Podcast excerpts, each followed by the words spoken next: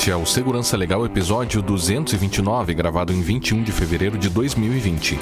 Auditorias. Neste episódio, compartilhamos um pouco de nossa experiência envolvendo auditorias.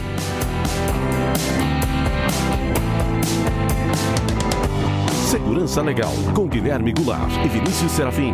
Um oferecimento Brown Pipe Consultoria.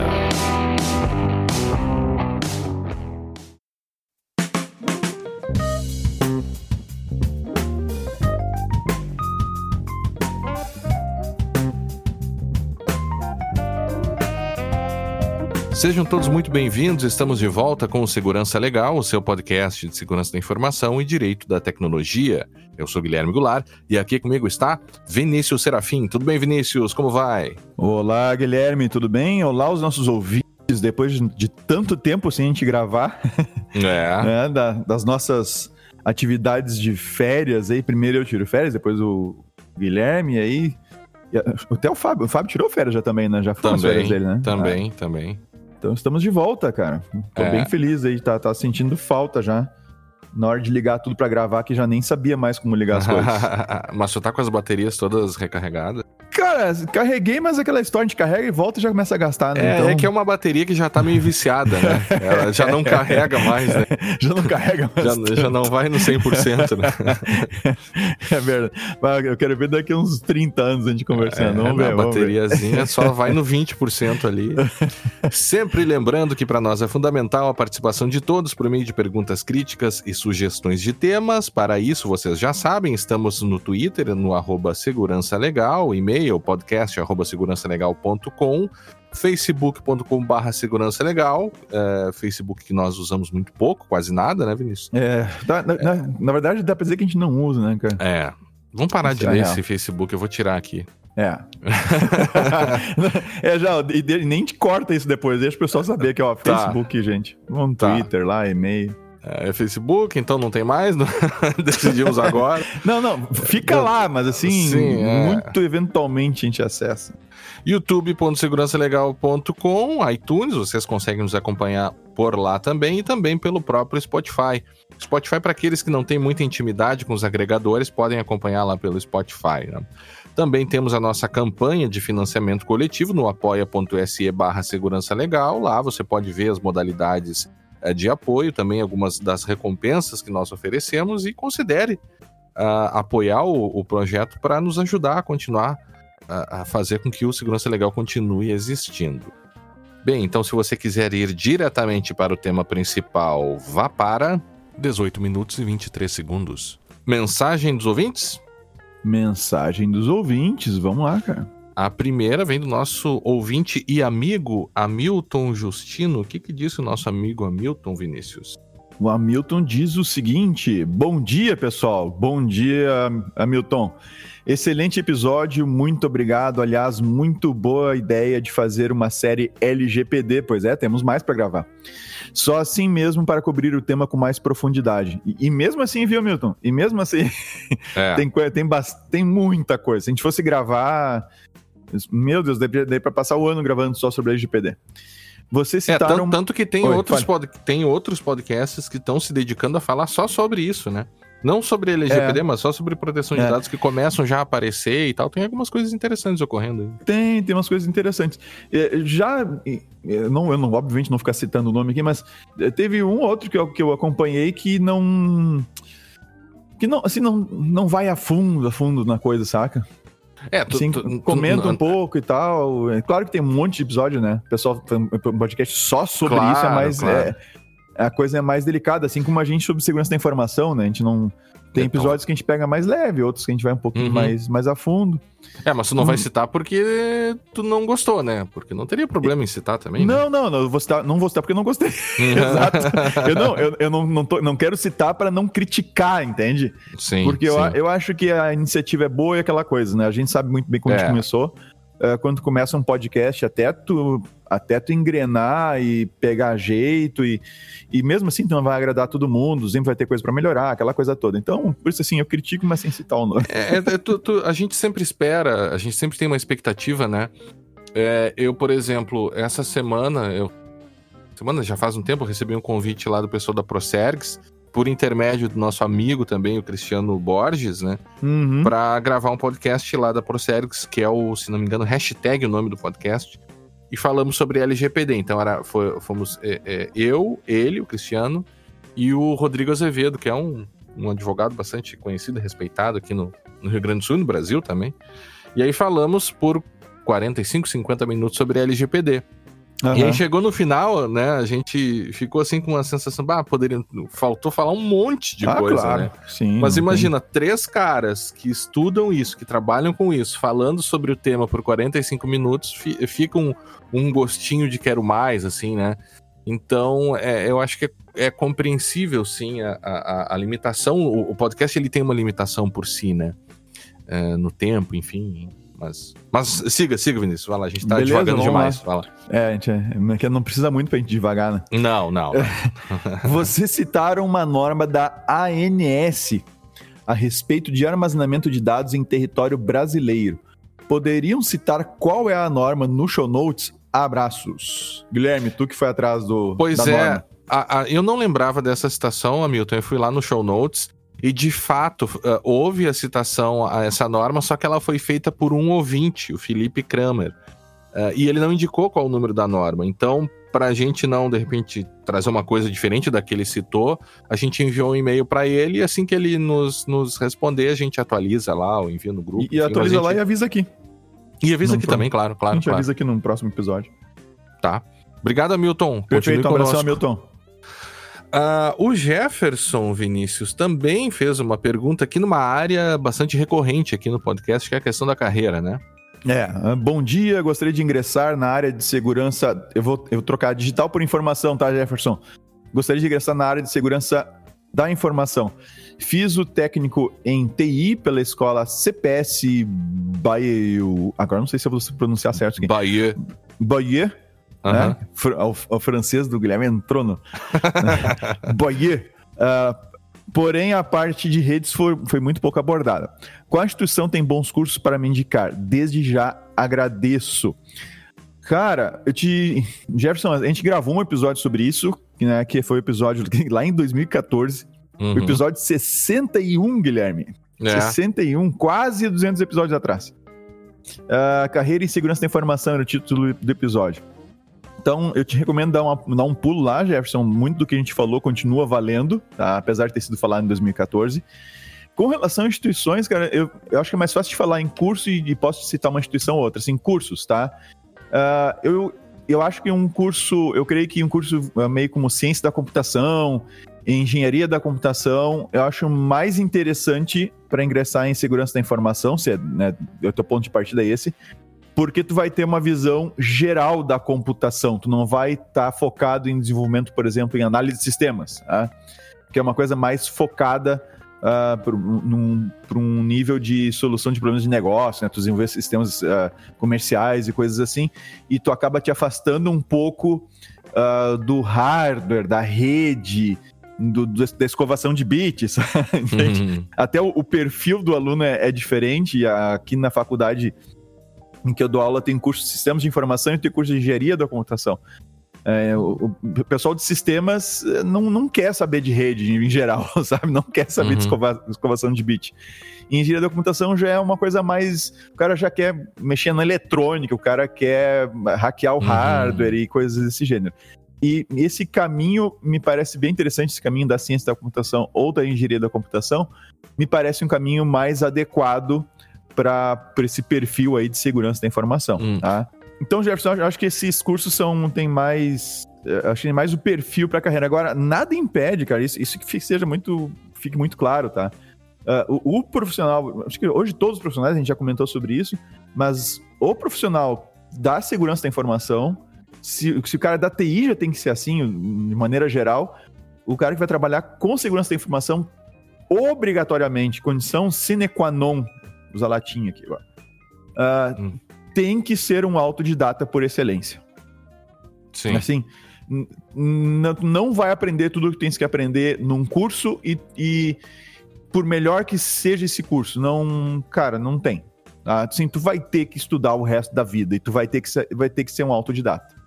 Ah, eu porque... acho que qualquer, qualquer eu acho profissão qualquer... hoje, né? Sim, mas assim, a questão de segurança da informação, Guilherme, mesmo as questões que a gente, a gente vai falar agora ao longo do episódio, a questão de pen test, por exemplo, né? Uhum. É, cara, é que nem jogar xadrez, sabe? Tem, as peças estão lá, tu até aprende a usar as peças, tem peças, né? A diferença é que a gente cria peças novas, esse é o problema, né? A analogia vai até aí, mas a criatividade, o aprender novos lances, esse tipo de coisa é é muito orgânico, sabe? Não é aquela coisa que tu senta e tu estuda de uma maneira cartesiana, aprende e sai aplicando. É, e, então... eu acho que a faculdade ela, ela te dá um, um pouco isso, uma, bo, um bom, uma boa faculdade, sabe? Eu ainda acredito, tem gente que diz, não, não, não tem mais, não mudou tudo, não, não precisa mais fazer faculdade. Eu, eu, eu acho que não, eu acho que ela tá, tá cada vez mais importante, porque num, num, num panorama de é, é, você tem muita informação, mas você não tem conhecimento, né? Você não consegue, é cada vez mais difícil você transitar entre tanta informação. Então, uhum. para lidar e para transitar nesse mundo, eu acho que a faculdade te dá um, te abre muito a mente, né? É, e às vezes até por outros meios, né? Convivência com, com professores e, e, colegas, disciplinas que às vezes não tem nada a ver também para te ajudar a ser mais criativo, a ampliar os horizontes, né? Ler é, outras coisas. É, né? eu, eu, diria o seguinte: é muito interessante, inclusive, estudar uh, como aprender. Ou como estudar. Aprender como aprender, sabe? É, é isso que tu tem, tem que sair da faculdade sabendo, sabendo aprender. Aprender sozinho. É. Sozinho, sabe? Então, como é que tu encontra boas fontes? Como é que tu, tu descarta coisas que são que não que não que não, não tem sentido, sabe? Que não uhum. que não são válidas. Então esse processo tu, é algo que tu tem que levar da faculdade. Se tu sair da faculdade, do teu curso, com um monte de informação que os professores te passaram, bom, aí paciência. Você vai é. ter problema. Jefferson, obrigado pela tua participação e continue Valeu, conosco. E a última pergunta de hoje, Vinícius, um tanto quanto inusitada, hum. vem do nosso ouvinte João Ricardo. É, o João Ricardo diz o seguinte: Olá, tudo bem? Gostaria tudo. de saber como proteger ou remover uma interceptação telemática ilegal. Obrigado e espero vossa resposta. Bom, eu, vamos falar tecnicamente primeiro, tá? Existem alguns dispositivos que tu liga numa. Inclusive, alguns tu pode desenvolver, tá? Que tem um esquema de.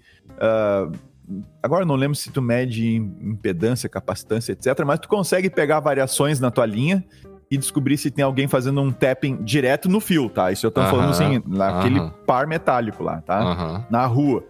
Acontece que isso hoje já não é mais tão efetivo, porque uma interceptação telemática legal, tá? Uhum. ela é feita na, na, na própria, vamos, vamos chamar assim de central, tá? Como é tudo digital o negócio dentro das, das operadoras, é, tu faz assim, tu clonar um, né, tu fazer um espelhamento de, um, de uma linha é algo bem tranquilo. É tá? e é imperceptível pro. Até onde eu sei, é imperceptível é. porque é uma cópia de um sinal digital lá dentro da, Sim. daquelas centrais da Ericsson e outras da vida, tá? Então, é um comando, quer dar um telnet para lá e dar um comando no negócio. Espero que não seja mais telnet, mas enfim. tá? Por questões óbvias de segurança. Não, agora, não. se agora vem outra questão. Se é ilegal de fato, eu, Guilherme, eu vou jogar a bola pro Guilherme, né? Se é legal de fato, eu eu procuraria a, a polícia é, porque é crime, né? um BO, é porque é crime isso, interceptação telemática ilegal é crime. É, eu diria assim, é, é, ou procura um advogado? Não é assim, o que é uma interceptação telemática ilegal? Né? Você acha que está sendo interceptado uh, em, em, face de uma ordem judicial e você discorda dessa ordem judicial, tá bom, aí, você, aí, você, vai procurar um advogado, enfim. Porque é legal pro... daí, né? É, e é legal. É, é mas você pode pela justiça, né? Você é, mais ou menos. A gente sabe que tem muitos desvios aí de, de envolvendo interceptação no Brasil, né? Desde é, é é, interceptações muito longas, né? A polícia muitas vezes se fia muito na interceptação como prova e é toda a discussão do próprio WhatsApp, né? De repente a polícia diz: não, não conseguimos mais resolver nenhum crime, precisamos ter acesso às conversas do WhatsApp, né? Uhum. Você tem toda uma, uma, uma tensão entre é, o que a polícia gostaria de fazer e as forças de investigação gostariam de fazer e o que se entende como adequado de proteção de direitos humanos fundamentais, por aí vai, né? Mas assim, se você acha que que está acontecendo uma situação estatal e você se insurge contra isso, procure um advogado. Se você certo. acha que tem um outro ator aí, sim, procure uma, uma delegacia, né? Mas no final das contas, né, você tem é, é, técnicas de proteção de, de comunicações que se aplicam para qualquer pessoa, né? O uso de VPNs, por exemplo, coisas do gênero, você vai se proteger é, de uma série de, de, de problemas, de, de, ameaças de segurança, como usar redes inseguras e, e por aí vai, né? É. é, e te dizer uma coisa, Guilherme, acho que essa questão da segurança das comunicações, agora a gente tá. A gente, né? A SpaceX aí tá lançando os, os Star. O Starlink, né? Que é aquela rede de satélites. Cara, são mais de 10 mil satélites que ele já tem licença para lançar. 10 mil? Mais de 10 mil, mais de 10 mil. Ah. Ah, e vai ser bem mais. Já tem gente falando em 30 mil satélites. Que são satélites de, que, que, que para oferecer banda larga. Uhum. Né? No planeta inteiro, assim, não é nos continentes, é no planeta inteiro. Tu vai estar num barquinho lá no meio do oceano, aponta uma anteninha para cima e vai. Uhum. E esses satélites, o link entre eles é por laser. Hum. E, então, assim, eles, eles vão conseguir velocidades muito maiores, assim, maiores que a fibra, inclusive, por causa uhum. da velocidade da luz no espaço, que é no vácuo, né? Uhum. No vácuo ela é, ela é mais rápida, é, acho que é 25% mais rápido que a velocidade da luz na fibra. Então eles vão ter. Não, a velocidade da luz é a velocidade da luz, né? Não, não é, não é. No vácuo, não é. Não é. No vácuo ela é, vai mais rápido. Né? A velocidade da luz no vácuo é a velocidade de referência que a gente tem. Tá? E aí ele vai conseguir com um laser, é, vai conseguir uma comunicação muito mais rápida entre os satélites. E, cara, vai ter banda larga por aí. Então, o que que, que, que, que vai acontecer fatalmente mais cedo ou mais tarde? Não sei quanto tempo vai levar isso. Mas a gente não vai ter mais essa ligação, vamos chamar assim, é digital, eu sei, mas vamos, vamos dizer assim, analógica, o telefone, saca? Vai virar uhum. tudo ligação via WhatsApp ou ligação via Signal ou coisas parecidas e isso vai estar tá cifrado e era isso. Então uhum. eu acho que no futuro aí com banda larga, uh, isso vai levar tempo, tá? Não é, não é para agora, mas assim, banda larga ubíqua, uh, qualquer tu puxa um, um, dispositivo, claro, sem ter que levar uma antena na cabeça por enquanto, mas tu puxa um dispositivo do bolso e tu tá sempre conectado na internet, bom, acho que aí a questão da segurança das comunicações melhora substancialmente. Né? Hum. É, lembrando que é, a Lei 9296, que regulamenta as questões das interceptações telefônicas e telemáticas, configura como crime a, a interceptação não autorizada, ou seja, quem está fazendo isso está cometendo, uh, comete um crime, né? É, recentemente, inclusive, essa lei foi modificada agora em 2019. Então, é, no final das contas, se você acha que está acontecendo, procure um advogado ou vá à polícia. Beleza. Certo? Certo. Bem, então, uh, João Ricardo, muito obrigado. Continue conosco e vamos agora ao nosso tema principal.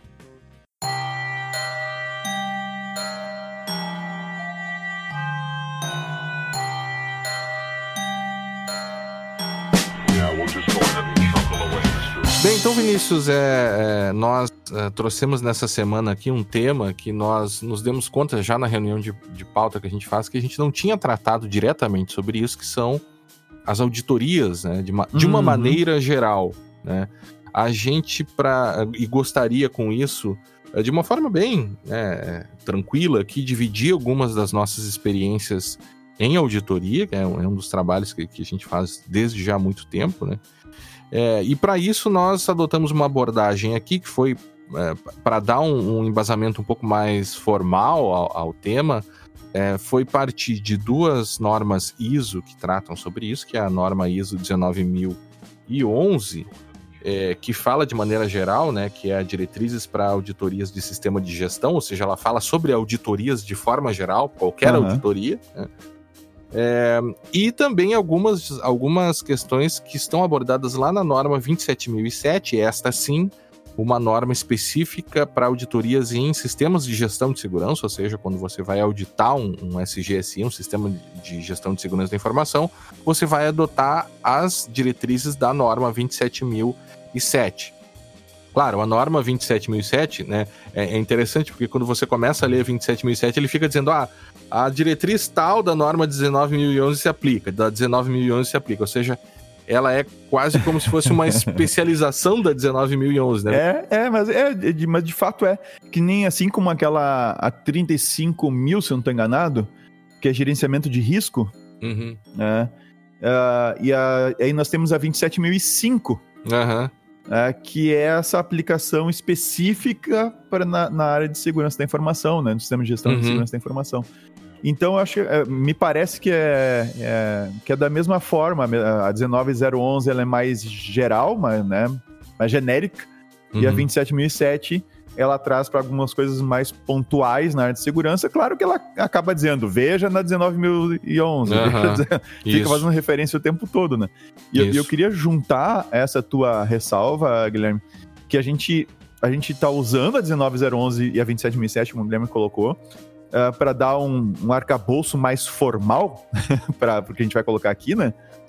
Uh, mas a gente, a gente parte das nossas experiências com relação a, a auditorias que a gente faz utilizando a 27001, 27002, auditorias que a gente faz, a gente está considerando dentro tá? Como uma espécie de auditoria, né? Uhum. A, a, gente está considerando análise de segurança de, de aplicativos, aplicativos. ou né, de sistemas uh, em, até mesmo testes de invasão. Mas a teste de invasão não é auditoria. Vocês vão ver que, uh, que é, um, é, um, é um. Dá para dizer uh, tranquilamente que é um processo de auditoria uh, com, a, com, algumas características um pouco diferentes, né? É, eu diria que é um processo de auditoria em que você utiliza uma metodologia diferente. Diferente, exatamente, perfeito, é isso aí. Mas no final das contas, assim como ocorre numa auditoria, você tem um escopo, né? você tem uma, um objetivo ao realizar aquela auditoria e, e quando você deixa bem marcado qual o teu escopo e qual a tua metodologia, no teu relatório final de um pentest, tu vai indicar inconformidades de segurança na, na, naquele sistema, naquele aplicativo, né? Uhum. Então, eu diria que, que, que, o que muda são as abordagens, claro, há, há aqueles que discordam, né? Mas eu, eu acho que, que, que facilita até para a gente falar um pouco sobre a nossa experiência e unir isso no, no, no, mesmo, como você muito bem falou, como se fosse uma espécie né, desse, desse grande gênero. Desse né? gênero, uhum. É, e claro, os pentests aí tem um aspecto psicológico também que a gente vai falar um pouco mais adiante, que, que a própria reação do, do auditado, né? Um, um pentest às vezes pode envolver e trazer percepções muito mais agressivas. Eu, eu, eu diria, eu diria do auditado e do auditor. Uhum, é, sem dúvida. Tem, é, tem interações interessantes aí que, uhum. eventualmente é... acontece. Uh, Vinícius, vamos partir aqui de algumas definições uh, que a própria norma 19.011 traz, né? Até para a gente fixar a, a, base do que a gente está falando. A base da coisa. Bom, vamos lá. Uh, segundo a 19011 de, de 2018, tá? A NBR, em que define o seguinte: auditoria. É um, abre, abre aspas, é um processo sistemático, independente e documentado, ou seja, tem uma metodologia, tá? Uhum para se obter evidência objetiva e avaliá-la objetivamente, tá? A redação também tá é estranha, mas aí avaliá-la objetivamente uhum. para determinar a extensão na qual os critérios de auditoria uh, são atendidos. Então, a gente utiliza um método para obter evidências, para verificar se os critérios com, contra os quais nós vamos confrontar, vamos dizer assim, o que a gente vai encontrar, estão sendo atendidos ou não. Tá? Uhum. A próxima definição está é, na, na, sequência aqui, que é a evidência objetiva. Aí a norma define como dados que apoiam a existência ou a veracidade de alguma coisa. Então, você faz uma auditoria, você usa o método, você vai encontrar alguma coisa lá, você vai ter que mostrar evidência. Você vai ter que obter evidências daquilo, você vai ter que coletar uhum. evidências daquilo. Às vezes, uh, se a evidência é positiva no sentido de uh, eu preciso saber se tal coisa está, está sendo feita, a gente pode muitas vezes pedir, o auditor pede para o auditado as informações que ele precisa, o auditado tem que gerar as informações, tem que gerar as evidências. Tá? É. Lembrando, Outra... só, só fazer uma ressalva, você tem eh, níveis de até onde se vai numa, numa auditoria, né? Então você pode muito bem acordar com, com o auditado que, olha, eu não vou pedir evidências de tais e tais coisas e vou confiar na resposta que tu está me dando. Né? Ou seja, a evidência pode. é a resposta que ele deu. Isso vai variar do nível de profundidade que você vai nesse ou naquele momento, né? É, e muitas vezes do, do interesse do próprio auditado, né? Claro. Que a gente vai discutir na, na sequência. É. Né? Bom, uh, e, uh, e o outro, e pode acontecer do, do próprio auditor ter que gerar a evidência. Então ele está uhum. verificando, por exemplo, eu estou verificando se, se é possível uh, explorar um SQL injection numa, numa uma aplicação web, né? Uhum. e aí eu vou ter que gerar evidências de que eu consigo fazer isso. Né? Então, no momento que eu estou fazendo esse, esse levantamento. Tem essa evidência objetiva. E os uhum. critérios de auditoria, também a norma define, são conjuntos de requisitos utilizados, usados como uma referência com a qual a evidência objetiva é comparada. Então, por exemplo, se eu vou fazer um, um, uma, uma, auditoria da 27002, por exemplo, na empresa, tá? Eu posso utilizar, se, se tiver um parâmetro, eu posso utilizar a própria 27002, os controles dela, o que ela diz, ou uhum. posso utilizar, se tiver na empresa, a política de segurança da empresa. Uhum.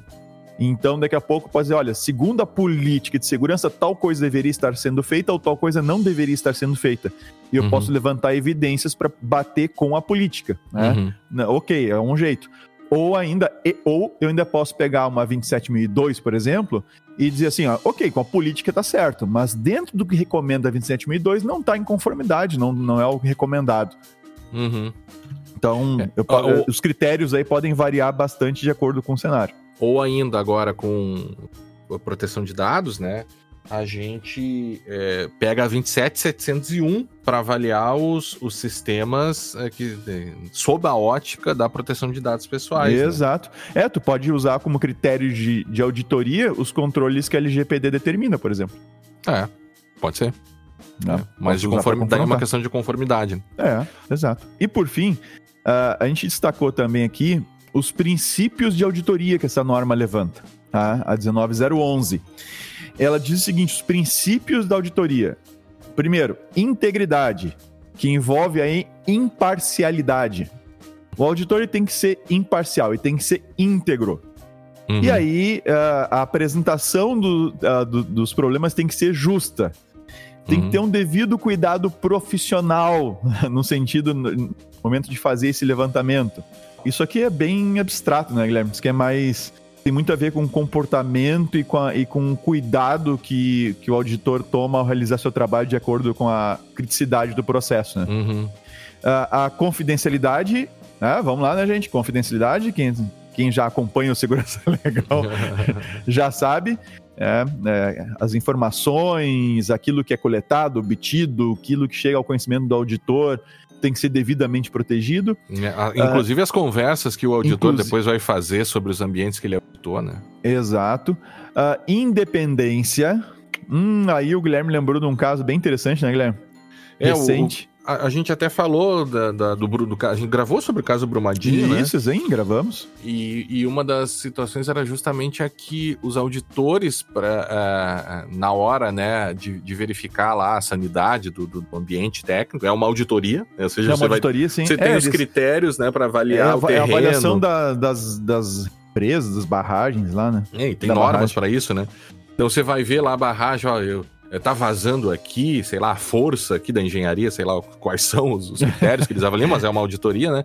Sim. É, eles começaram a sofrer pressão do auditado para que eles dessem o um resultado positivo sob pena de perder os contratos, né? É, ou dessem uma suavizada nos resultados. E isso é muito crítico, né? Nós Sim. mesmos já, já não, não sofremos uma pressão assim, diga isso, mas nós já uh, fizemos auditorias em que o próprio auditado não gostou do que a gente descobriu, né? É, sim, acontece, acontece às vezes. E, e isso é uma, é uma questão que, que, na verdade, ela se junta com a própria questão da integridade, né? E cuidado profissional, ou seja, você tem que apresentar o resultado, você não pode omitir coisas, ainda mais se você foi contratado para isso, né?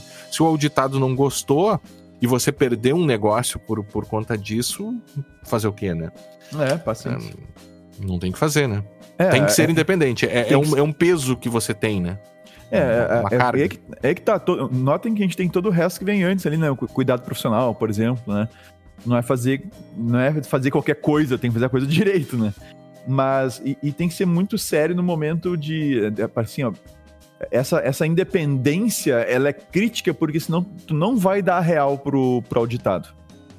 Mas não é. vai dizer para ele se tem uma situação muito grave e que tu percebe que ele não vai gostar daquilo, que não é o que ele quer ouvir, e tu tá preocupado em agradá-lo. Em, em agradá-lo para fechar outros negócios, né? Uh, aí você tem um problema sério de, de independência. Né? Ah. E como o Guilherme colocou, já aconteceu, olha, foi, foram em que se fez um processo de auditoria e, e o próprio auditado era o cliente de auditoria, nós vamos falar sobre isso em seguida, né? E o auditado, ao receber os resultados da auditoria, ah, não, não gostou dos resultados. Não gostou, não no sentido de. Estão uh, errados. Estão errados, mas no sentido de. Eu não gostei de ver que, que não. Que eu tinha esses problemas. Que eu tinha esses problemas aqui. Tá? É. Não era isso que eu queria saber. é, e, assim. e, isso já dá para, acho que já dá para citar, que é uma coisa que estava mais adiante lá na pauta, mas é.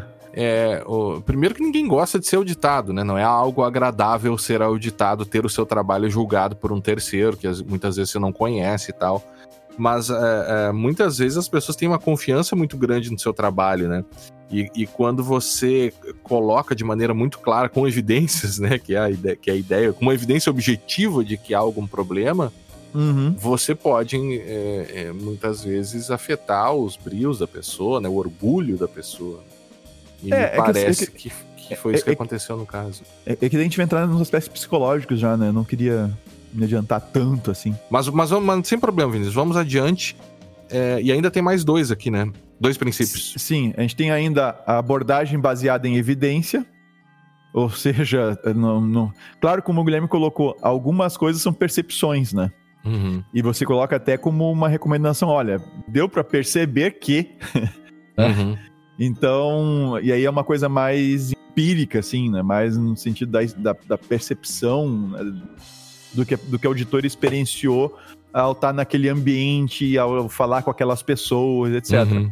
Uh, mas, via de regra, a evidência tem que ser. A abordagem tem que ser baseada em evidência no sentido de a gente tem que coletar evidências concretas, né, sólidas, para demonstrar que existe um determinado problema ou que tal uh, situação de conformidade de fato é real, né?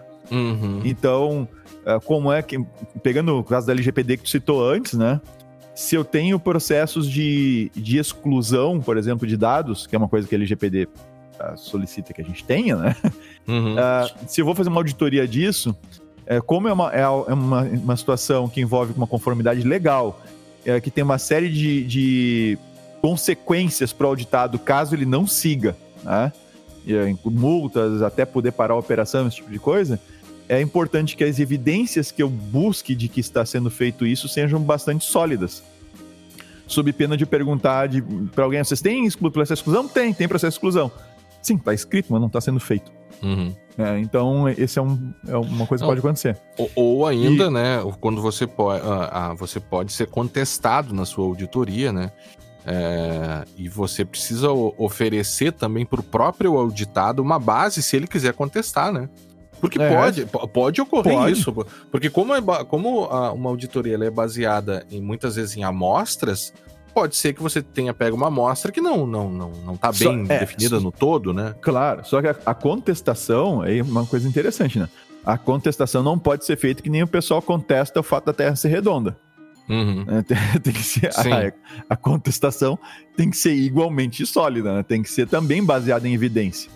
Ah, então tem, tem que ser uma coisa uh, uh, bem, bem ajustada, sabe? Uhum, uhum. Não, não, não, assim, o auditor tem que ser justo e a contestação tem que ser tecnicamente justa também.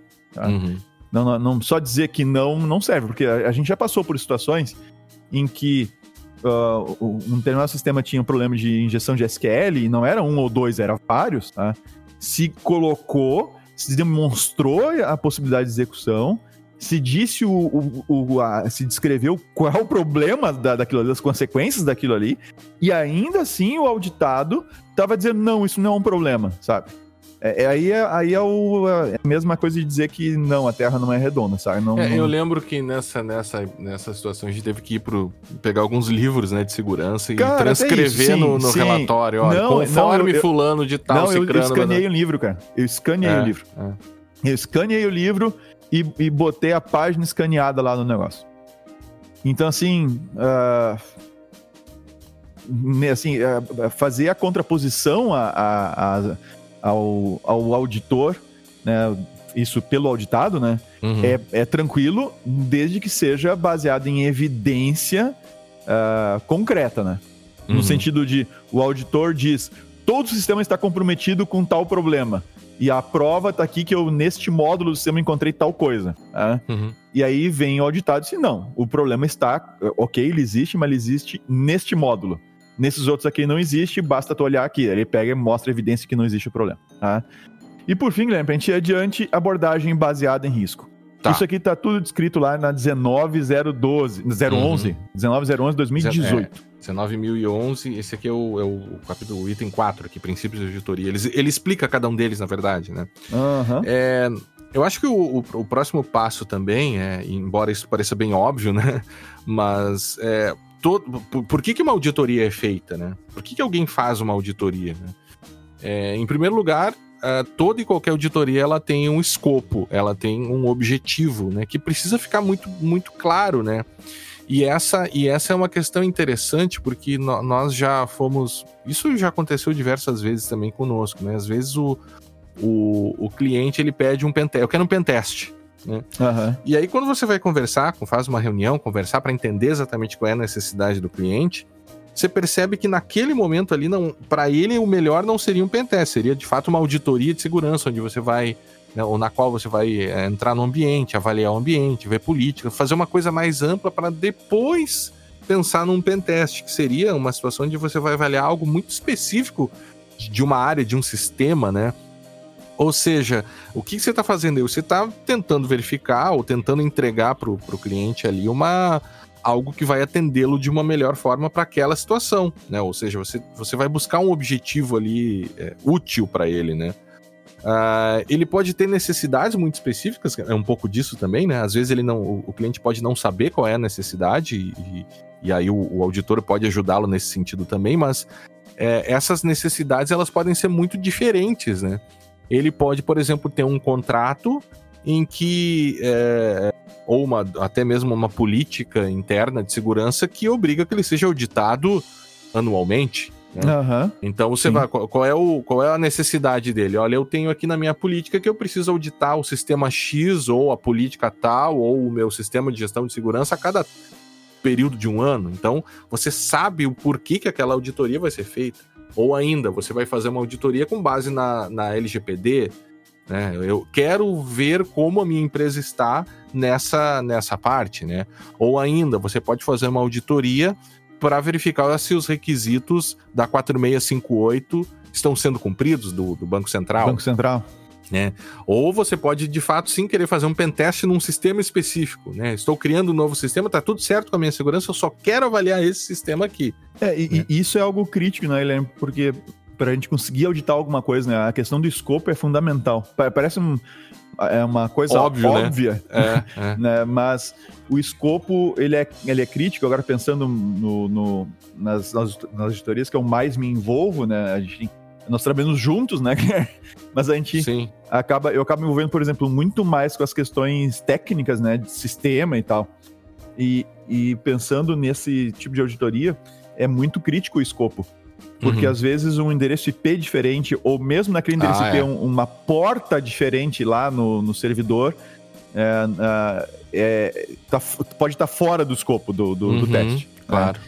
Então, isso tem que estar tá muito claro, né? Porque senão você pode, de repente, esquecer de ver alguma coisa que o cliente está esperando que você vai ver, uhum. uh, ou avançar o sinal, você acessar é. coisas que você não, não deveria estar testando, ou coisa parecida.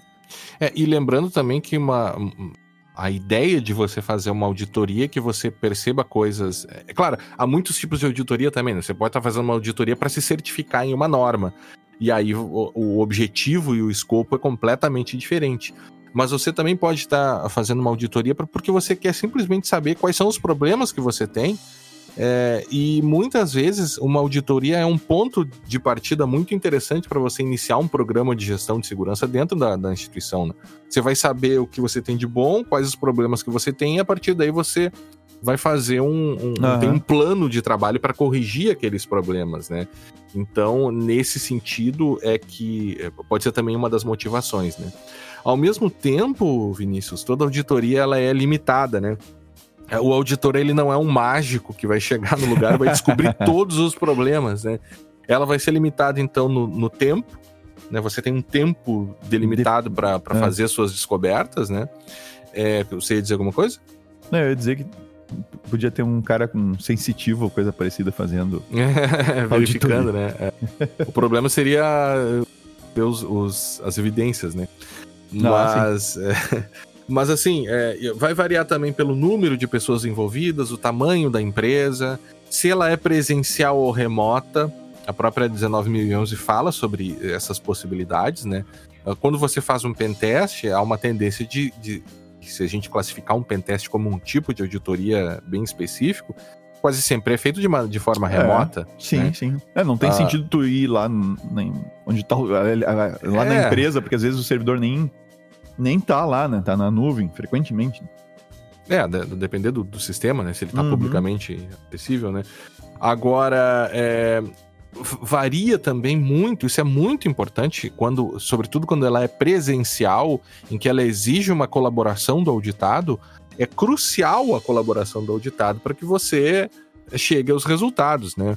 É, se você for fazer duas auditorias no mesmo ambiente e, e, pegar uma situação em que os auditados colaboram e outra que eles estão agindo contra o auditor, os resultados vão ser completamente outros e o auditor também precisa estar preparado para perceber essas mudanças de cenário Sim. e saber como eh, lidar em cada um dos cenários. É, essa, essa questão do, do auditado é bem delicada, porque uh, frequentemente você acaba a gente vai ver. Nós vamos entrar agora na questão do cliente da auditoria do auditado, né? Uhum. Acho que posso entrar agora já nisso, Guilherme? Que daí pode, eu já pode. eu já puxo para essa questão do pode, vai, vai lá, vai do lá. comportamento do auditado muitas vezes. Uh, a própria norma, a 19011, ela faz essa diferenciação, tá? Entre o cliente de auditoria e o auditado. E é uma coisa que mesmo antes da gente conhecer a norma, né, Guilherme, há, há anos atrás, a gente já percebia essa clara diferenciação porque pode não parecer tão óbvio, mas às vezes o auditado não é o cliente da auditoria, não é quem contratou a auditoria. Uhum. Tá? E então nem sempre são a mesma entidade. Então, o cliente da auditoria é aquele que faz a contratação da auditoria, aquele que demanda a auditoria, aquele que vai para o qual você vai responder, vai apresentar os resultados como auditor, né? O auditado é efetivamente aquela outra entidade, pode ser o caso, uma outra empresa, pode ser um outro setor dentro da mesma empresa. Então, o cliente de auditoria pode ser um setor, pode ser a direção Isso. da empresa, o controller da empresa, e você tem um outro setor que é o, que é o auditado. Tá? Uh, e você pode ter até mesmo no mesmo setor, você pode ter a pessoa que te contrata para auditoria né, dentro daquele setor e as pessoas que serão auditadas uhum. na execução do processo. Então, notem que uh, não necessariamente são a, são a mesma entidade ou as mesmas pessoas, tá? E aí a gente pode ter uh, problemas relacionados a conflito de, de interesse. Uhum. Então, via de regra, se você vai. É o mesmo problema que o médico muitas vezes tem, né? Se você vai no médico, o médico não deve ter problema nenhum contigo se ele descobrir que tu tens uma doença ou uma, uma situação que tem que ser tratada e ele te dizer isso. Não é ficar brabo com o médico porque a uhum. tua condição de saúde não é culpa dele, né? Pelo menos quando não há erro médico, mas uhum. isso é outra história. Mas assim, ele vai, tu tem, é do teu interesse, né? Então, às vezes, até com uma razoável frequência, assim, quando essas, a, a figura do, do cliente da auditoria e do auditado são muito próximos, ou seja, praticamente a mesma pessoa, a mesma entidade, Uh, via de regra, ela quer saber realmente como é que tá. Então não vai ter problemas, assim, quando isso, com esse alinhamento acontece. Agora, quando há é, esse desalinhamento, esse distanciamento entre cliente da auditoria e auditado, e principalmente quando há algum tipo de tensão entre esses dois, tá? há uma chance muito grande, eu diria de quase 100%, de, do auditado, de alguma maneira, não colaborar com a auditoria. Tá? É, eu acho e aí... que o, é, com, com exemplo fica mais fácil, né? Você, você pode ter uma empresa que chega para ti e diz: Vinícius, vem aqui e audita a minha empresa. Ou seja, o cliente de auditoria e o auditado são a mesma entidade. É, né? é, é, a mesma entidade, mas tu tens dentro da empresa um conflito, entende?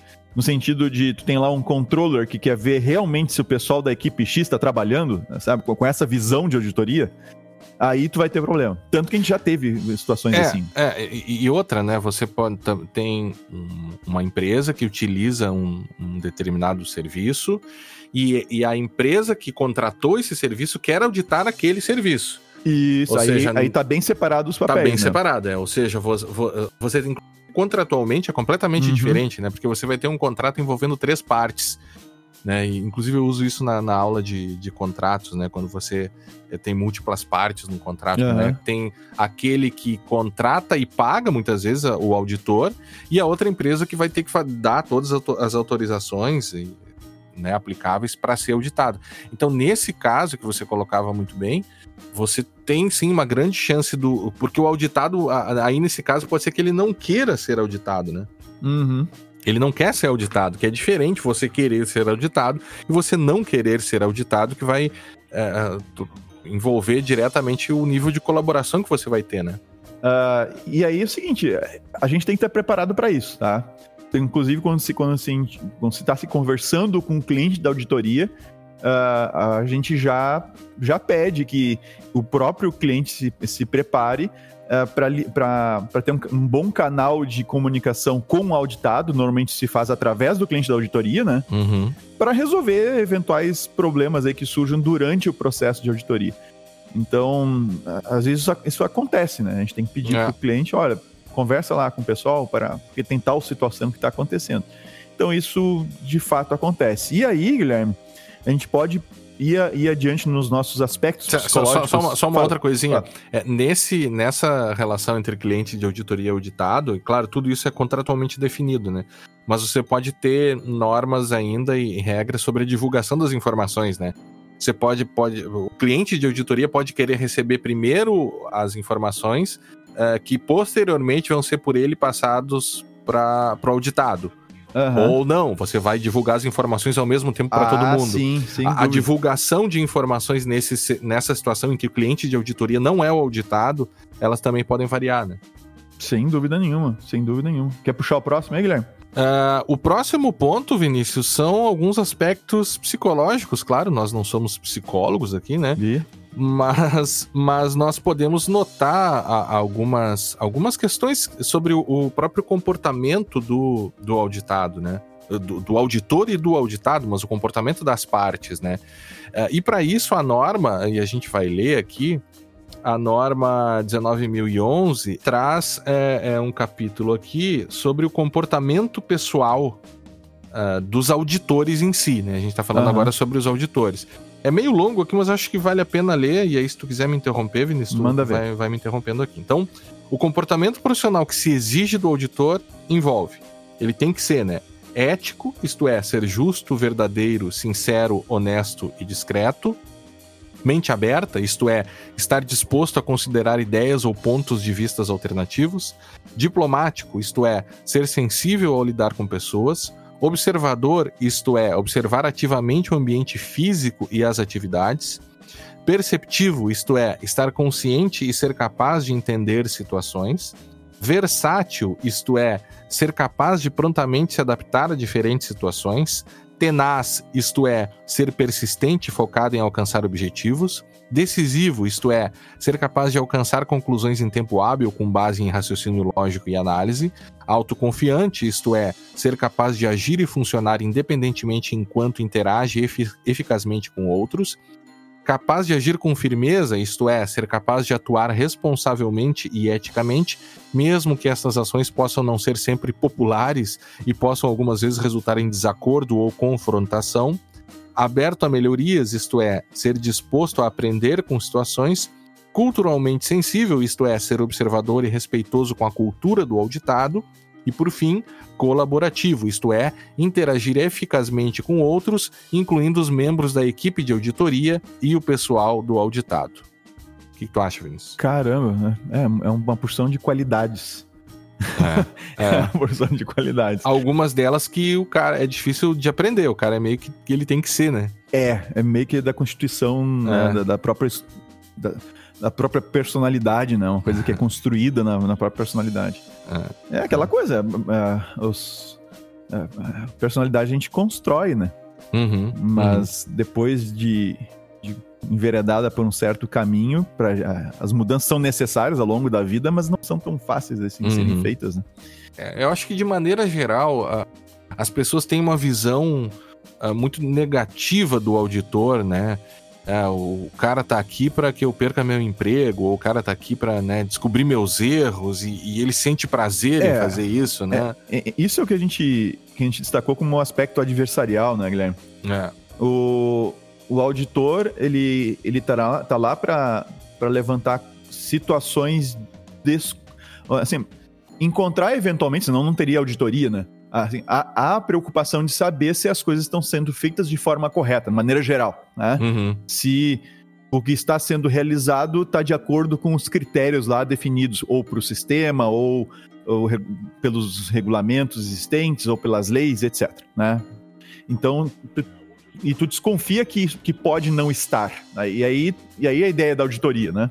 Uhum. Para você conseguir é, verificar e encontrar coisas que não estão sendo vistas ou que não estão sendo percebidas, inclusive coisas que estão sendo escondidas, né? que uhum. estão sendo uh, uh, maliciosamente subvertidas. Né? Não é um acidente, não é uma, um processo esquecido, uma coisa que ficou errada lá e ninguém percebeu. Né? Mas também pegar essas situações um, de ação intencional, humana intencional. Né? E aí, cara, uh, existe sim essa tensão, principalmente se a pessoa sabe que está fazendo o auditado, né, a equipe do auditado sabe que está fazendo coisas erradas, ou seja, tenta maquiar um processo para enganar um auditor, aí uh, de fato vai haver naturalmente uma, um aspecto adversarial. Mas, então, então existe esse, essa, possibilidade. Né? algumas vezes, e diria frequentemente, não é nem que o auditado está escondendo alguma coisa, mas sim existe esse desconforto de tem alguém olhando, avaliando aquilo que eu fiz ou avaliando meu trabalho Uhum. E como é que fica a minha reputação se, se encontrar coisas erradas aqui dentro. É, e o próprio senso é. de preservação que ele tem, né? É. Natural o senso de preservação. É. O cara não quer perder o emprego, o cara não quer né, sofrer é. nenhuma sanção. Então tem esse aspecto. Isso pode ser agravado uh, pelo, pelo comportamento do auditor, tá? se ele, principalmente se ele tem interação né, direta com as pessoas, uh, então se ele assumir uma, uma, uma postura prepotente, arrogante, né, uhum. uh, com relação ao auditado, e notem, o auditor normalmente ele tem uma certa autoridade é, temporária ali. Temporária, é. né? Que é dada pelo cliente da auditoria, que pode, dizer, pode ser o boarding da, da empresa, sabe? Uhum. Então ele tem uma certa autoridade ali para demandar, para solicitar, para perguntar, de, uh, pedir explicações e solicitar evidência, me prova tal coisa. Então, uhum. Então ele tem uma certa autoridade nesse sentido. Aí entra muito aquela questão uh, daquela frase já conhecida, né, Guilherme, do Abraham Lincoln. Se, quer, se quiser pôr à prova o caráter de um homem, dele poder. Então. Ah, bem atual, né? É bem atual. É bem atual. então, assim, o, existe esse problema, assim, às vezes acontece, o auditor ele é investido num certo poder, numa certa autoridade temporária, e, e, sim a gente vê comportamentos bem inadequados, assim, de auditores, sabe? Bem inadequados. E isso também gera esse, esse aspecto adversarial. Ah. Sabe que eu, eu acho que isso, o auditor, quando ele não percebe isso, ele, ele tá criando um problema para ele mesmo, né? Exato. Ele tá atrapalhando Por... a auditoria. Ele tá atrapalhando a própria auditoria, né? É. Se ele for arrogante, né, agressivo, né, ou assumir uma postura masoquista, no sentido de, de sentir um certo prazer em, em dominar as pessoas, em expor as pessoas, né? Isso de fato não ajuda em nada a própria ideia de colaboração que, que, que ele tem que construir, né? É, por exemplo, toda auditoria, claro, tem o contrato, enfim, toda a questão de contratação, né? Mas ela vai começar com uma reunião inicial onde você vai explicar para as pessoas o que vai ser feito, qual o escopo, o que se espera delas, quem você é, né? Uhum. É, e aí ajuda você a, é, falar sobre a própria experiência, né? Explicar o que está sendo feito, dizer quanto tempo você faz aquilo, né? É, dizer que você também é um profissional como, como eles próprios, é, é né? Buscar uma e, certa e... empatia, né? Você tem que construir uma relação ali, uhum. se você quiser fazer um bom trabalho, né? Que se sugere, né? É, essa é a nossa abordagem, né? Em que você, claro, você não tem, por outro lado, você não tem que criar uma relação de amizade tão pouco ser condescendente com erros, né? Ou, ou, evitar colocar certas coisas no relatório, porque você é amigo das pessoas. Não, isso também não ajuda, né? Mas ao mesmo tempo. Um se, se é, vai a independência. Não, e, e, se colocar à disposição, né? Por exemplo, você faz a reunião, você coloca a questão, permite que as pessoas perguntem, né? É, dizer também que a auditoria ela vai ser baseada em, em, evidências, a própria norma coloca isso, né? Muitas uhum. vezes em amostragem, é, dizer que muitas vezes não necessariamente o que está sendo avaliado ali vai, vai representar globalmente toda a empresa, você está avaliando muitas vezes processos e questões bem específicas, dizer que a própria auditoria pode ser, num, num momento oportuno, contestada, né? E isso é uhum. é importante de se colocar, e dizer que também não se trata de uma caça às bruxas, ninguém está ali para buscar. É, é, por exemplo, pessoas para serem despedidas, né? É, e isso vai muito do, da, do próprio feeling do, uh, do auditor ao, ao, ver a cultura local é. ali, né? O, o, relatório, algumas vezes, pode, ele pode dizer nominalmente, fulano disse isso, enquanto, de uma outra forma, o relatório também pode dizer, né, destacar apenas a evidência, né? Isso, é. é... é por, por, exemplo, a gente, nós tendemos a anonimizar, digamos assim, né? Não uhum. identificar uh, opiniões, né? Ou coisas que são ditas de uma maneira assim, quase que uma, uma, uma situação confissional, assim, é, uma é. confissão, é. assim, né? A pessoa diz, olha, a gente tem tal problema, não sei o que, então não interessa a, a quem apontou o problema, interessa que existe um problema a ser resolvido. É. Né? Então, é assim, pode ser que interesse, né? Mas. Não, não, é, que, é, é, que tem que ser caso a caso, mas tem que ver assim. Uh, tem várias situações que isso não é relevante, né? Botar o nome da pessoa que levantou tal situação. É, Sim, então, você vai dizer, identificou-se durante os processos de entrevistas existe, que existe tal problema. Uma preocupação, Pronto. existe uma preocupação, uma preocupação com tal situação. É. Isso é. é. bem comum em relatório. Né? É. Porque a, a personalizar, assim, né, você, você, indicar uma pessoa pontualmente, tem que, tem que ser necessário para fazer isso. Né? Isso. Né? Então, Exatamente. se não é necessário, não, não, não se faz. Outro, outro ponto, Vinícius, é que o, o se exige, por exemplo, do auditado, que ele, do auditor, que ele conheça a área né, também é óbvio, né, mas que ele e às vezes não acontece. É óbvio, mas às vezes não acontece. Nós já uhum. acompanhamos auditorias que o auditor não, não conhecia a área de segurança, especificamente Sim. de segurança, né? Mas se subentende -se, e se prevê que o auditor ele tem uma competência técnica alta naquela área, né? Principalmente, uhum. além de uma formação, enfim, né? Então, é, é, é, interessante notar que o auditor ele não está lá para mostrar publicamente a sua competência, né? ele não está lá para aparecer diante da, do, dos auditados, né? demonstrar o quão bom ele é, né?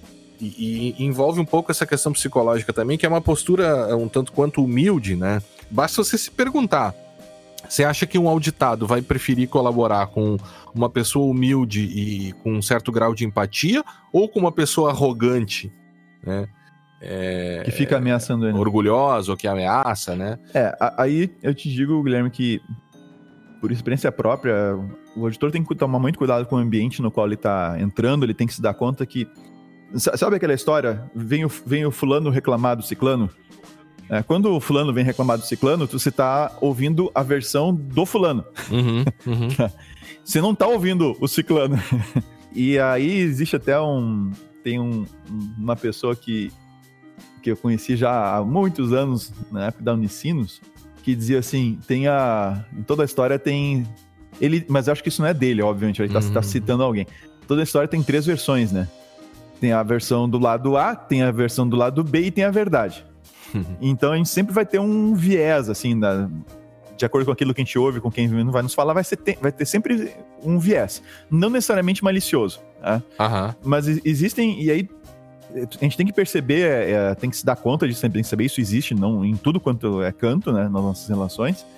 Mas isso no ambiente ah, organizacional que está sendo avaliado, uma auditoria e tal, isso surge com bastante frequência, algumas vezes de maneira maliciosa, e algumas vezes existe, um, um- existe uma cultura tóxica dentro da empresa de encontrar o culpado.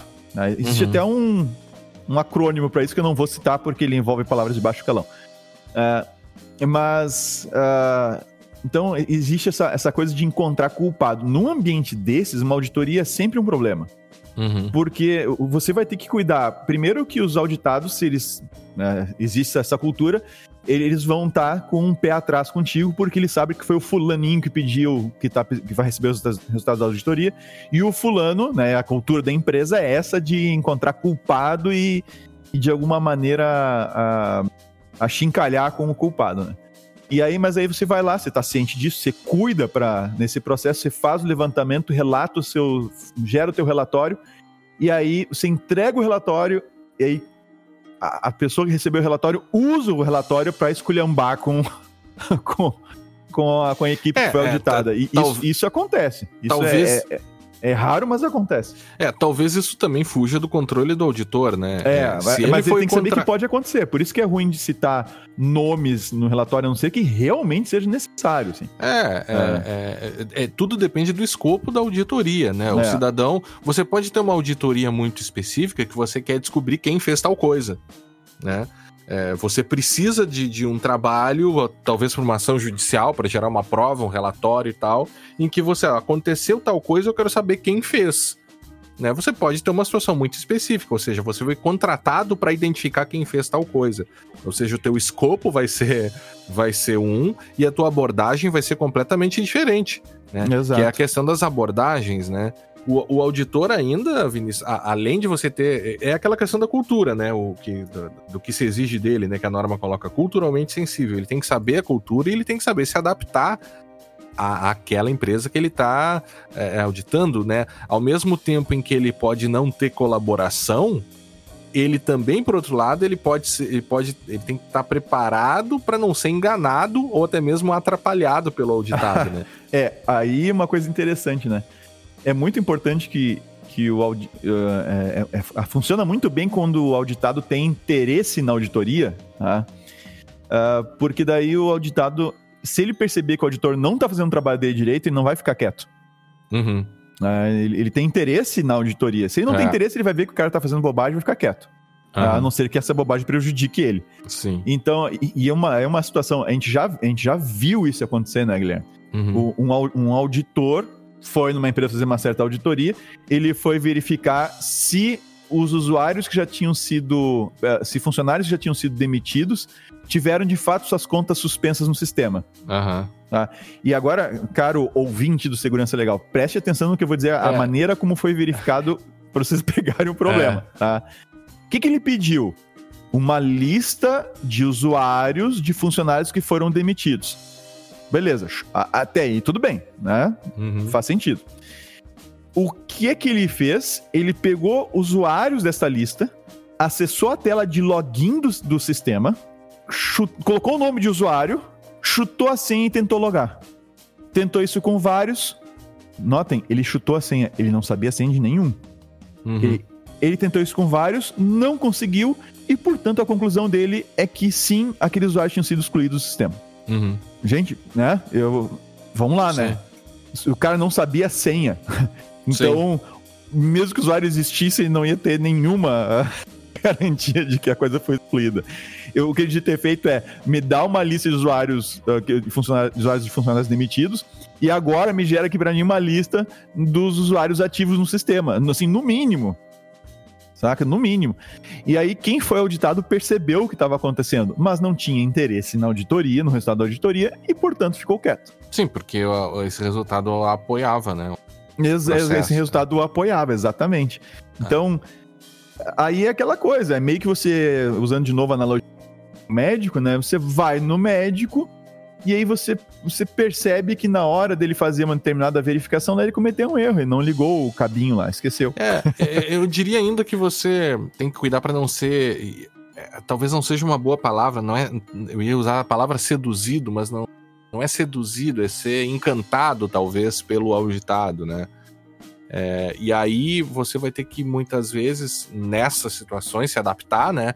Mantendo uma certa distância, né? Às vezes um, a proximidade com os auditados, ela, é, às vezes não, ela não é muito positiva, né? Então é depende da situação, depende, é. depende do, do, do, ambiente, pode tem que tem que saber se se distanciar, isso de alguma maneira né? vai prejudicar ou não, né? É, é. Isso é, o... isso é bem delicado. É, bom, é, essas algumas, então, alguns comportamentos do auditor, mas também tem uma, o comportamento do auditado, né? E, e, claro, quando a gente fala do comportamento do auditado, tem que, tem que se levar em consideração exatamente o que, que o auditado quer, né? É claro que o, o cenário ideal é que o comportamento do auditado seja de colaboração, né? Mas muitas vezes também, é, e a própria ISO 19011 fala sobre isso, que é a figura do observador, né? Que ela acompanha a equipe de auditoria, e há também situações em que a empresa, ao ser auditada, contrata, é, pelas, a depender da razão, mas ela pode contratar um, uma outra pessoa, uma outra empresa, para ajudá-la a se preparar para a auditoria. Sim. Isso é verdadeiro quando você, por exemplo, vai se certificar né, lá na 27001. Então você vai ter uma empresa que vai te ajudar a preparar e outra que vai te auditar, empresas diferentes por, por conta da independência, né? Mas você pode querer, por exemplo, é, é, estar preparado no sentido de, por exemplo, não dizer coisas erradas, né? Fornecer as evidências de maneira adequada, responder adequadamente às coisas, né? E aí você você coloca, você tem que responder o que foi perguntado, né? Às vezes quando você o auditor te pergunta uma coisa, você começa a falar, falar, falar, falar, falar, falar, você pode é, é Claro, né, do, do, ponto de vista do auditor vai ser bom, porque ele vai descobrir coisas talvez que ele nem, nem descobriria, é, né? É. Mas Isso ao é, mesmo é, tempo. Como, auditor é muito bom quando o cara sozinho, tu pergunta uma coisa, ele traz aquilo que tu perguntou e mais um caminhão de outras coisas que. É, algumas tu nem imaginava, né? Talvez. Sim. Mas do ponto de vista também do auditado, ele, ele pode. Ele está colaborando. Veja, eu não estou querendo dizer que o, o o auditado, auditado tem que enganar. enganar né? Não é isso, mas ele, ele tem que também se ajudar no sentido de apresentar é, é, as respostas e as evidências de uma forma que contribua para que o auditor consiga descobrir a situação verdadeira positiva. Esse é o ponto, né? Não sei se eu me fiz entender aqui, né? Sim, sim, sim. Porque o. o, o... Até porque o auditado ele ainda pode apresentar evidência, ele pode contestar a conclusão feita pela auditoria. E essa é uma questão interessante, não ocorre com tanta frequência, né? Mas é algo previsto na norma e é algo, inclusive, que o auditor deve dizer, um bom auditor ele deve dizer, ele deve dizer que é, certas coisas podem ser que não sejam descobertas, podem ser feitas descobertas é, é, inadequadas, no sentido de, de, se pegou uma evidência não tão boa, se pegou uma evidência antiga, talvez uhum. o funcionário é, não disse que não tinha evidência, mas tinha, ele não sabia.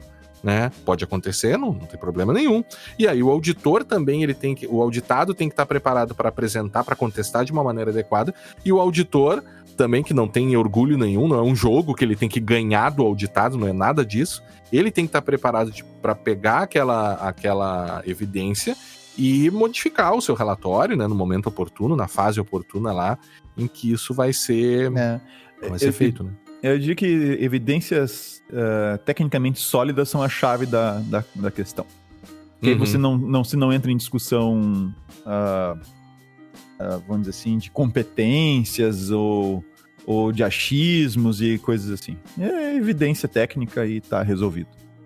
É, é, dizer, e... É, é, assim, da tua parte, né? A pessoa pode continuar negando as evidências técnicas mais sólidas que elas sejam, mas daí não tem mais discussão, né? É, não, aí não, não tem, aí não, não tem como discutir, entende? Aí, aí Porque... não, nem segue adiante que não tem sentido. E tu vê que essa, essa é uma questão que é bem mais ampla, né? Envolve até a própria ideia de atual, de fake news, de pós-verdade, como as pessoas acreditam em qualquer coisa, e, e não só acreditam em qualquer coisa, mas diante de evidências sólidas de uma, na vida cotidiana, eu me refiro, né? Uhum. O cidadão se nega a ver, o cara tá mostrando, não, fulano, tal coisa não é assim, tem aqui, né? Um, né? E o cara, não, mas é do jeito que o Cicrano disse, né? Então, a, a, própria crença que a gente tem na ciência hoje em dia, porque no fim das contas, uma auditoria é método científico, né? É, você é, tem um problema, é, exatamente, você tem exatamente. Um, você tenta resolver um problema e apresenta. E, você tem hipóteses né? que você hipóteses, vai né? verificar. Né? Então, é, exatamente. É, exatamente. Tem hipóteses que vão ser verificadas ou não, e no final você vai mostrar. Para essa hipótese aqui, eu com, uh, consegui encontrar que ela é verdadeira e aqui tem evidência. Pronto, isso é método científico. Né? Uhum. Agora, se o cidadão não acredita na ciência, aí é um limite que nós não podemos, não, não temos, pelo menos até o momento, como, como vencer, né? É, que é o poder da ignorância, que é muito superior ao poder da, da inteligência, né? No sentido de que a ignorância é ilimitada, né? Aquela história, a ignorância é ilimitada, mas o, o, a inteligência não, a inteligência é sempre limitada, né? Então, se o cara é ignorante de verdade, é difícil vencer o ignorante. Mas, enfim. O... e a qualidade da auditoria, Vinícius? É... Se espera que uma. Dentro dos limites que a auditoria tem, que ela seja uma auditoria de qualidade, né? É, e a gente mas... já viu situações assim de que, sobretudo cara... quando você vai fazer uma auditoria posterior, né? Já foi é... feita uma auditoria. Então você pega os resultados da auditoria anterior para comparar e você vê que, de repente, tá não era errado, real. Né? É. É, assim, ó, tem alguns exemplos notórios que a gente pode olhar na própria história do Brasil aí, né? Petro, a Petrobras, né? Uhum. Uh, aconteceu o que aconteceu na Petrobras e, no entanto, o que não faltava lá dentro era a auditoria. Uhum. A auditoria financeira, auditoria disso, auditoria daquilo. E, e, vamos lá, né? Não eram pequenas empresas que faziam auditoria da Petrobras, né? Uh, Brumadinho, outro caso que a, gente, que a gente chamou atenção, né? A gente gravou até sobre isso. tinha auditoria. Tá? Mas, de novo, tinha auditoria, não era uma empresa pequena de auditoria. Uh, e olha o que aconteceu. Uh, morre, morreu gente. É, eu, eu acho que e... uh, antes até, Vinícius, de, de levantar uma suspeita, né, né, é uma questão da limitação da própria auditoria também, né? Então, assim, a, então, a auditoria, a qualidade da auditoria é uma coisa delicada, porque às vezes é só, como a gente diz, só para inglês ver, né? Em que a, a, a auditoria é feita de uma forma a, que nem aquele exemplo que eu dei de verificar se, se não se usuários, se funcionários demitidos, né, que não estavam mais na empresa, se eles continuavam com usuários ativos ou não no sistema. Aquilo ali é uma, a maneira como esse auditor fez é, uma, é ridícula, é uma bobagem que não, não, não serve uhum. absolutamente nada. E quando a gente faz comparações também, muitas vezes tu pega uma auditoria feita, uh, o resultado de uma, de uma auditoria e tu, vai, tu faz novamente a, auditoria e tu compara, às vezes tu pega auditorias que foram feitas só para inglês ver mesmo. Claro. Que assim, olha, isso aqui não se sustenta de jeito nenhum. Vocês, né? Tu chega pro cliente, olha, vocês nunca tiveram isso aqui. Uhum. Isso que está relatado aqui nunca existiu aqui dentro. Então acontecem, aparecem uh, coisas assim. E, e também quando o, o o auditor faz esse, esse levantamento, ele vai usar várias ferramentas para fazer esse levantamento, processo de auditoria. Né? Uhum. E entre essas várias ferramentas, a gente tem, a gente tem entrevistas que ele vai fazer uh, com, com os funcionários, colaboradores, terceiros, etc. A gente tem observações que ele vai, que ele vai fazer. Uh, uhum. Ele vai fazer uma análise crítica de documentos que ele, que ele recebeu, ou registros e informações que ele conseguir levantar. Então tem todo um. Tem toda uma, uma de acordo com o tipo de auditoria, tem todo um, um tipo de, assim, de, de, instrumentos que ele vai fazer para coletar a informação e conseguir coletar essas evidências e fazer as análises dele, que vai ser, vão ser determinantes para a qualidade do que ele está fazendo, a qualidade das uhum. conclusões dele, a qualidade das evidências. Uh, e aí, se você. Aí você pode fazer uma auditoria de, muito rápida e superficial Talvez seja esse mesmo objetivo, muitas vezes. É. É, mas tem que saber, daí tem que saber desse parâmetro. E às vezes a, a auditoria não deveria ser assim e é realizada assim por falta de conhecimento técnico do auditor, por exemplo. Né? Ele, é que. Pode acontecer. É, é que eu diria que, assim, você tem auditorias e auditorias, né? Você tem maus auditores, assim como você tem maus médicos, advogados cientistas da computação e, e qualquer professores, qualquer não, profissão. da computação, não. Não, são todos bons, né?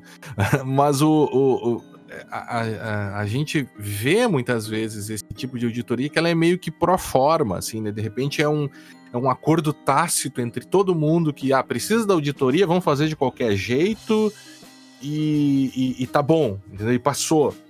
É, e aí você tem os níveis de auditoria e talvez.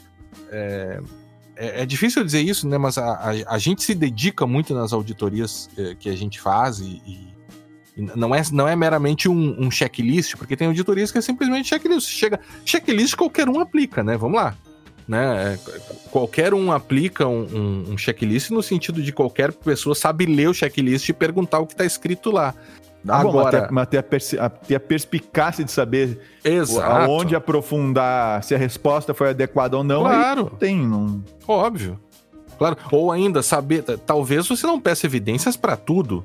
Né? É, é difícil você ter uma auditoria em que todas as. Você vai pedir evidências para todas as coisas. Algumas você vai ter que se aprofundar, você vai ter que ter o feeling de perceber que aquilo ali merece uma atenção maior né? Hum. Por ou exemplo, não. ou não, ou, não. Né? Ou, ou a evidência é muito simples. Você tem uma política de segurança? Tenho. Me mostra a política de segurança, né? Aí o cara te mostra, aí numa outra entrevista você vai perguntar, por exemplo, para um, um você conhece a política de segurança aqui? O cara vai dizer não.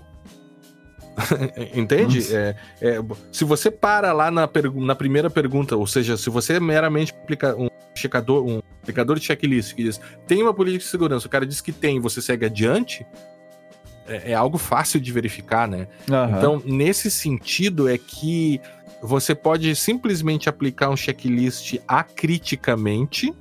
Né? E não estou dizendo que checklist não seja importante, to toda auditoria usa checklists, né?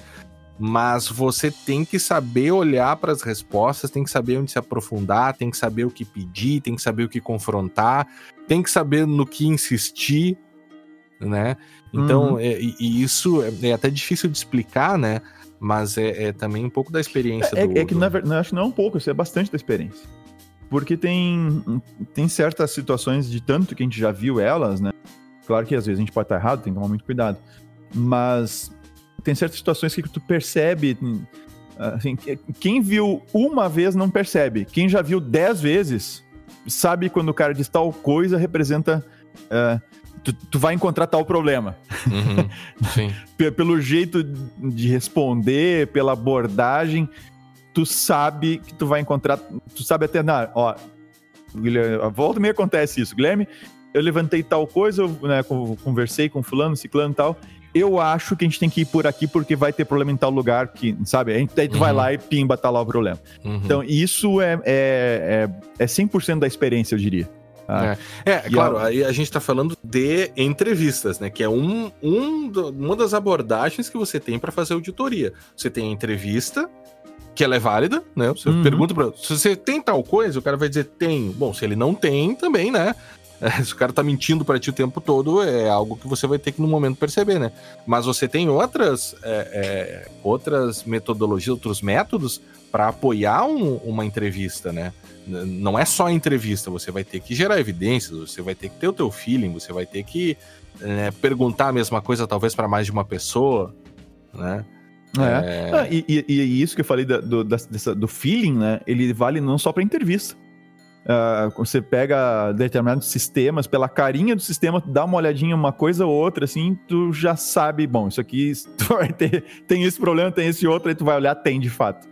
É, tem, tem, certos padrões que se repetem. Bom, padrão é essa definição de padrão. É, a coisa se, repete, repete né? né?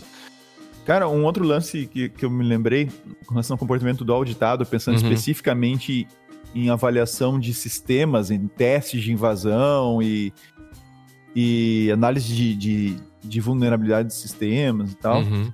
A questão do comportamento, porque quando a gente fala em entrevista, o cara pode tentar esconder, o cara pode tentar uh, enganar, né? Alguma coisa Sim. assim. Sair pela tangente. É, é. E quando a gente fala em teste de sistemas, ambientes sendo auditados nesse sentido de teste de invasão, uh, uma coisa que, que a gente percebe é, volta e meia o auditado uh, reagindo à auditoria uhum. uh, reagindo ativamente para, uh, de alguma maneira, impedir ou atrapalhar a auditoria. Aí é, é bom te lembrar o seguinte: se a gente está fazendo, por exemplo, um teste de invasão e você vai testar por exemplo, um denial of service, que a gente dificilmente a gente testa denial of service, dificilmente o cliente quer um, um teste de denial of Uhum. service. Mas se você vai testar, vai fazer um denial of service e o, e o auditado se dá conta e bloqueia o teu ataque, isso é ponto positivo. Uhum. Ah, isso é, é- é interessante. Opa, o cara detectou, bloqueou de forma automática ou não, mas de alguma maneira foi detectado isso. Agora, se por É, exemplo. só, tá- só- só- uma, uma outra questão, né? É, você pode também, o, o- a empresa pode querer testar como os funcionários dela vão Pode. reagir àquela situação. Ou seja, Pode. ela contrata e não avisa os funcionários. Aí o que você está falando é plenamente. Aí, aí pode né? acontecer, inclusive, na situação que eu vou dar sequência agora. Aham. Ah, que a gente tem outros tipos de teste que, ah, que, não, ah, que, que não são agressivos como o denial of service, mas que você percebe uma atividade anormal no sistema. né? E aí, de novo, perfeitamente ah, ah, aceitável o auditado se dar conta de uma ação anormal e bloquear de forma automática ou não esse, isso que está acontecendo, esse, esse eventual ataque. Agora, se o auditado está ciente da auditoria, ele percebe as ações da auditoria e, ah, e ele ativamente vai lá e começa a bloquear a ação da auditoria, sendo que isso não está causando um problema no sistema ou que está sendo dito claramente para ele, ó, esses acessos aqui estão sendo feitos pela auditoria, tá? Uhum. Por favor, não bloqueiem. E aí o auditado vai lá e sistematicamente bloqueia, sem, principalmente sem avisar a- a- o, o auditor.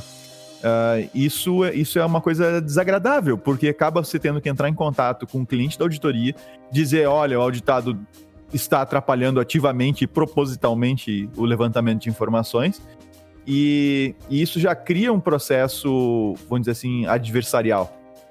Né? Já, e, e olha que isso acontece com uma certa frequência, né? Não é uma coisa tão incomum assim, não. Uhum.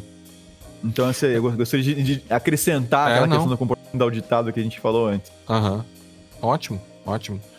E por fim, Vinícius, é terminando com o, o, o fim realmente da coisa, que é o, que é o relatório, Começando né? pelo começo e terminando É, pelo, terminando pelo fim, que seria o- pelo fim. a demonstração dos resultados, né? O que, o que, que se espera de um relatório. A norma 19.011 fala um pouco sobre o- a preparação da- do relatório e o que, que deve eh, ter, né? Ela coloca aqui, entre outras coisas, não vou ler tudo aqui, mas objetivos de auditoria, escopo de auditoria, identificação do cliente, edifica- eh, identificação da equipe, datas e locais onde as atividades de auditoria foram conduzidas. Isso é muito importante quando envolve testes de invasão, né, ou, ou testes é, mais é, técnicos, assim, né, dizer quando os testes foram feitos, é, identificar o endereço IP de onde eles foram feitos, quando isso é relevante, porque é, a- já houve uma situação também que foi feita uma auditoria e o cliente depois foi invadido, né? Hum, É, ah, e, e aí a coisa aconteceu mais ou menos no, no mesmo período. No mesmo "Não, tempo. mas É, foram a- vocês que fizeram isso, É. né? Mas era uma, o engraçado que foi uma auditoria. é, Essa foi não, eu lembro dessa auditoria. É, Ela foi uma auditoria, não foi uma auditoria tão técnica de teste de invasão nem nada, ela é mais uma auditoria de processos mesmo. E durante, e eles tinham desconfiança de que tinha gente é, acessando que não deveria e tal. E durante a- o processo de auditoria teve uma invasão. Uhum. Aí foi bem, foi bem desagradável, porque aí, é, aí também tem uma característica, o, o- a equipe interna do cliente eh, já tinha um problema, já- a coisa já tá meio embaçada Cultural, dentro da né? própria É, cultural na empresa, então assim, foi bem delicado. Então é por É. isso que o, o auditor ele tem que se cercar de todas as, as garantias contratuais e, e deixar muito claro o trabalho dele, registrar o que fez, o que não fez e, É. e- e descrever isso, sabe? Bem interessante. É, bem da- data, de, da- data de testes, por exemplo, é É, uma coisa que a gente é. coloca nos nossos relatórios, né? É, Foi testado, tal coisa foi testada em tal dia, tá aqui evidência. Isso. É, os critérios que foram utilizados, as constatações, as evidências, né, uma declaração sobre o grau no qual os critérios de auditoria foram atendidos. Uma coisa muito importante que não se vê com tanta frequência na, na auditoria, e é algo que o auditor deve abrir para o auditado, quaisquer opiniões divergentes não resolvidas entre a equipe de auditoria e o auditado. Né, de repente você pode discordar do, do, do auditado e dizer para ele: olha, tá, eu vou, vou registrar aqui tal coisa como inconforme. Não, mas eu acho que tá conforme porque tem tal coisa. Aí você vai dizer, não, mas tal coisa não, não se encaixaria como evidência aqui por tal motivo. Aí ele vai dizer, não, mas eu discordo que, né? Então não, não há problema disso acontecer, é importante que se diga, né? Eu repito, não é uma luta, não é um jogo em que você tem que ganhar do auditado, você é auditor. Você simplesmente, numa situação como essa, vai colocar, não, não tem problema, então no nosso relatório nós vamos colocar explicitamente que houve essa divergência, me passa aqui a tua a tua evidência, se for o caso, né? E no relatório vai estar lá, sobre tal aspecto, houve uma discordância entre a equipe, a equipe de auditoria sustenta a sua posição, não, também não tem problema, mas é necessário dizer que o auditado apresentou tal auditoria, não sei o que, né? Discordamos por isso, isso, isso, aquilo, mas tem que ficar claro essas coisas também, né? Porque o auditado ele tem o direito de se contrapor a, a, a algo que foi feito numa auditoria, não há nenhum problema nesse sentido, né, Vinícius? Exatamente. É, e basicamente é isso, né? Até porque o, o, relatório ele tem que ser sempre bom, porque é o teu resultado, né? É, é o resultado do teu trabalho. É, e ele também pode depois ser utilizado, e quase sempre é, para um acompanhamento posterior e para é, execução das melhorias indicadas, quando o relatório aponta melhorias, né? Quase sempre aponta, né? Então, o relatório é fundamental. E, e também escrever bem, né, Vinícius? Ah. Senão, não pode ter um relatório cheio de erros de português ali, porque daí não, o teu trabalho não, pode ter não. sido ótimo e aí você mata o, o teu relatório. É, o, o, trabalho tem que. É, vamos preservar a língua portuguesa. A gente até pode cometer um erro ou outro, eventualmente, natural, né? Claro. Mas não dá para ser uma coisa sistemática, né? E, é. e, muitas vezes tem relatório que tem que ser feito em inglês também, né? Então, ah, sim, se preparem sim. que está fazendo auditoria. Às vezes, uh, como esse, relatório tem que ser apresentado uh, para empresas, para grupos de né, uma empresa que é um grupo, é um conglomerado e responde a, a empresas estrangeiras ou um boarding estrangeiro ou coisa parecida, você tem que lidar com relatórios é, em inglês também. É, e, revisar, né? Depender do texto, você pode muito bem utilizar um revisor, não problema nenhum, né? Exato. Porque, claro, se, se, se, as questões de confidencialidade precisam ser respeitadas, mas revisar texto é algo bem, bem comum, assim, né? ajuda e, e, pode lhe ajudar se você tem algum problema grave no português.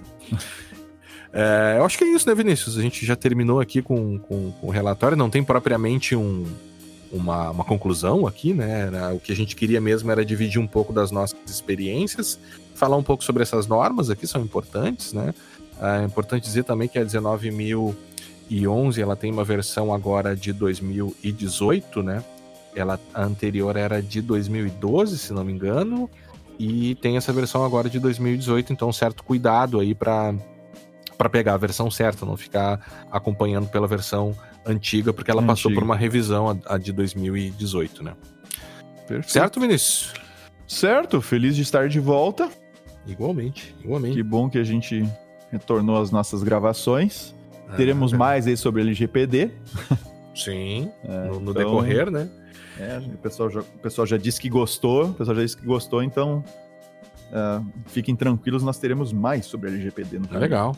E esperamos que os nossos ouvintes tenham gostado desse episódio. Nos agradecemos aqueles que nos acompanharam até aqui e nos encontramos agora no próximo episódio do podcast Segurança Legal. Até a próxima. Até a próxima.